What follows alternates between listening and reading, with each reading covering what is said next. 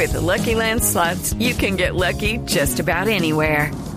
This is your captain speaking. Uh, we've got clear runway and the weather's fine, but we're just going to circle up here a while and uh, get lucky.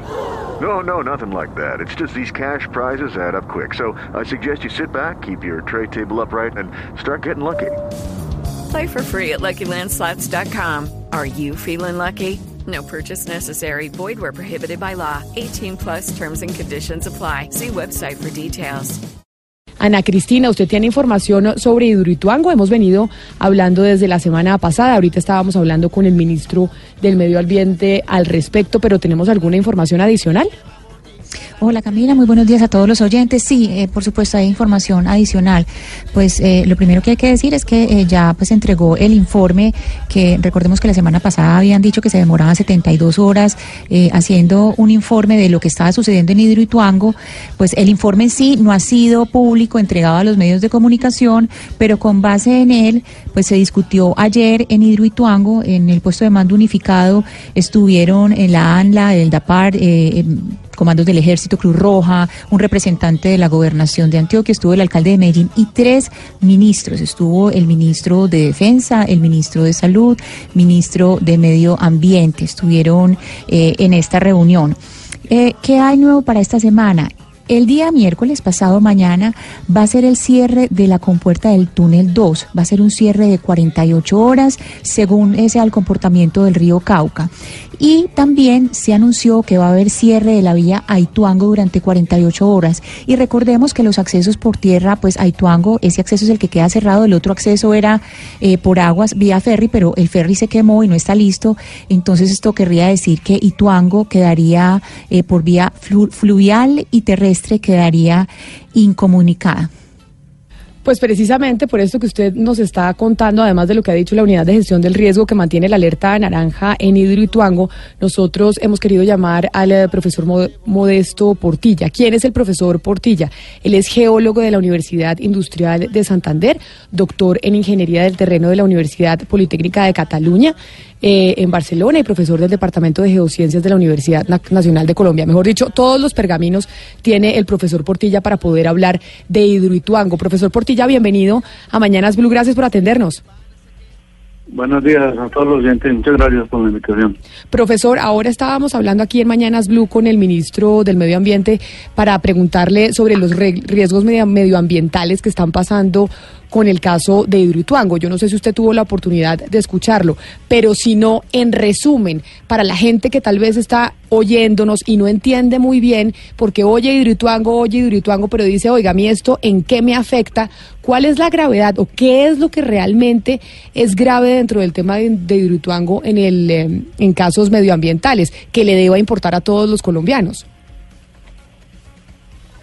A ver, realmente la importancia de, que se conozca por parte de todo el, pueblo colombiano, más que de los dirigentes que yo creo que lo tienen supremamente claro, es que eh, debido a la situación desde el inicio en la construcción del proyecto en un sitio donde jamás debió construirse porque es antitécnica y pues que lo viene mostrando la realidad con los problemas que se han presentado desde el 28 de abril del año pasado y pues que se corroboran cada vez que sale algo nuevo eh, a los medios de comunicación y que lo conoce, digamos, el pueblo como tal. Pero los técnicos desde un principio tenemos claro que el proyecto como tal representa una gran amenaza para el medio ambiente, para la población que está viviendo allá en la zona del cañón del río Cauca, desde Liborina hasta Caucasia. Esto porque a medida que va transcurriendo el tiempo, el agua que está ingresando al macizo rocoso de altas presiones lo está erodando, horadando con H internamente, generando una especie para que todo el mundo lo entienda como de un queso gruyer o como de una cuajada cuando uno eh, hace con la leche de las vacas eh, el queso y demás, así, por dentro está totalmente, o por en muchas partes donde todavía nadie lo sabe porque no ingresó a mirarlo, pero tiene una gran cantidad de, de cavidades u oquedades como la que acaban de, de encontrar de pura casualidad la semana pasada. Profesor Portilla, expertos de la Universidad eh, Nacional de Medellín hicieron un estudio para la gobernación de Antioquia. En ese estudio se citaban los riesgos del cierre de las compuertas 1 y 2 y ya mm, con base en, la, en toda la contingencia que tenemos en, en este momento por lo del socavón que encontraron, están anunciando el cierre de compuertas para el miércoles. ¿Qué riesgos está corriendo realmente?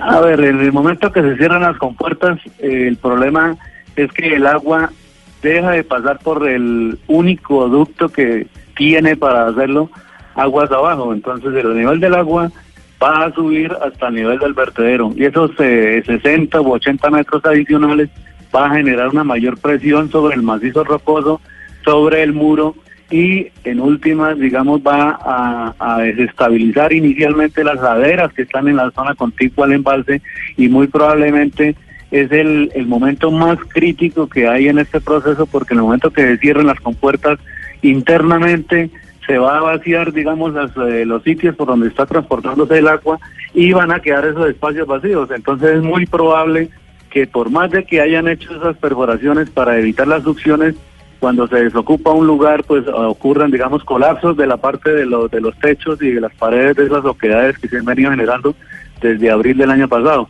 Y si esto ocurre, pues que ojalá y no. Uno dice que ojalá y nunca pase eso, pero si llega a ocurrir de tal manera que el macizo rocoso diga ya no aguanto más, pues se puede desestabilizar todo el proyecto, todo el macizo rocoso. Profesor, pero uno de los de los eh, argumentos que dicen o, de las eh, teorías que se han hecho en torno a, lo que no se sabe de Hidroituango o lo que no se ha dicho con claridad es de malos procedimientos con explosivos que debilitaron el macizo. ¿Hay evidencia de esos procedimientos o de esos procedimientos fallidos o lo que estamos viendo es precisamente porque esos procedimientos eh, no fueron ideales? No, no, yo creo realmente, pues eh, yo he trabajado también en minería y uno cuando entra a los túneles sabe cómo trabajan los explosivos. Los explosivos, eh, digamos, trituran unos eh, cuantos metros alrededor del, de donde se hace la excavación, pero ese no es el problema, digamos, de, de, la, de, de lo que está ocurriendo desde el 28 de abril ni desde antes, cuando se abrieron los túneles. El problema es que ese macizo rocoso donde se construyó el muro, está muy fracturado naturalmente, viene fracturado ya hace millones de años cuando actuaron las fallas geológicas. Y al estar fracturado por esa fractura se ingresa el agua a toda presión, agua que va con sedimentos y genera como una especie de sandblasting o de lijamiento interno, que es lo que produce esas oquedades como las que encontraron la semana pasada. Pero como tal lo otro, digamos, la, la, parte de explosivos, pues es, es, distraer realmente el problema que no corresponde a la realidad. Profesor, eh, entre el embalse y la casa de máquinas hay unos túneles y trascendió en medios que por el camino de esos túneles se abrió un hueco que según EPM fue por las lluvias o por las crecientes y se desconoce si es el único hueco o existen más. Eh, pero según EPM eso no cambiaría las condiciones de la, de la alarma que se está viviendo en este momento. Eh, profesor, ¿esos huecos se abrieron porque fallaron los estudios geotécnicos? O sea, ¿nunca se previó que se podían abrir esos huecos en los túneles?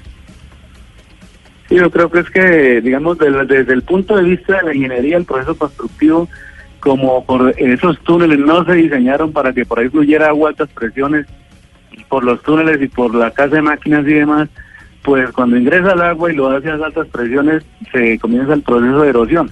Por lo tanto, desde los estudios geotécnicos no están contemplados estos procesos. O sea, esto fue producto de, digamos, no haber en el momento haber recogido toda la vegetación y haber eh, evitado el problema de colapso de la galería auxiliar de, desvío. Ese es el problema que da origen a, digamos, a lo que tiene actualmente, aunque todo se originó desde el momento en que taponaron definitivamente los, los túneles de desviación con concreto profesor Portilla, pero ¿cuál es su recomendación como especialista, como experto? Su recomendación en estos momentos, ¿cuál es? ¿Qué es lo que hay que hacer para superar la crisis? Mire, en este momento hay que hacer tres cosas. Una, la más urgente que considero yo como campesino que soy, es que deben o deberían haberse evacuado a la población que vive desde Liborina hasta Caucasia eh, como medida de precaución o medida de prevención de que llegue a ocurrir algo como lo que encontraron la, eh, la semana pasada, que no lo proveen por ninguna parte. Eso primero. Segundo, deberían haber hecho desde ese momento el reforzamiento del macizo rocoso, no seguirlo perforando para aliviarlo, sino reforzarlo con cementos especiales y una vez se hubiera reforzado el macizo rocoso y se hubiera corregido el sándwich ese que armaron allá en el muro, donde está el, el, lleno prioritario, una vez hubieran hecho esos dos reforzamientos, haber iniciado el proceso de apertura de otros túneles para desembalsar el agua. Mientras eso no se haga eh, y, duren los dineros de Hidroituango, siguiendo con la construcción, del proyecto para generar electricidad como lo están haciendo, contrariando la resolución de la ANDA, pues va a haber una alta probabilidad de que el proyecto falle. Vuelvo y repito, entonces en concreto, ¿qué habría que hacer? Reforzar el macizo rocoso con inyecciones de concretos especiales, reforzar el muro entre la cuota 389 y 415 que está completamente eh, desactualizado con lo que es la técnica y desembalsar el agua. Eso es lo que hay que hacer para disminuir la amenaza y por lo tanto de llegamos llevar a que la, si llega a ocurrir una catástrofe que ojalá y nunca ocurra, pues haya la menor cantidad de pérdidas, en este caso de vidas humanas y de sus bienes y servicios. Es el profesor Modesto Portilla. Profesor Portilla, muchas gracias por haber hablado con nosotros, habernos dado otra visión desde la academia de lo que está pasando con Hidroituango y por qué es tan grave y por qué nos debe preocupar a los colombianos. Feliz mañana para usted. Bueno, lo mismo para todos los que nos están viendo. Adiós.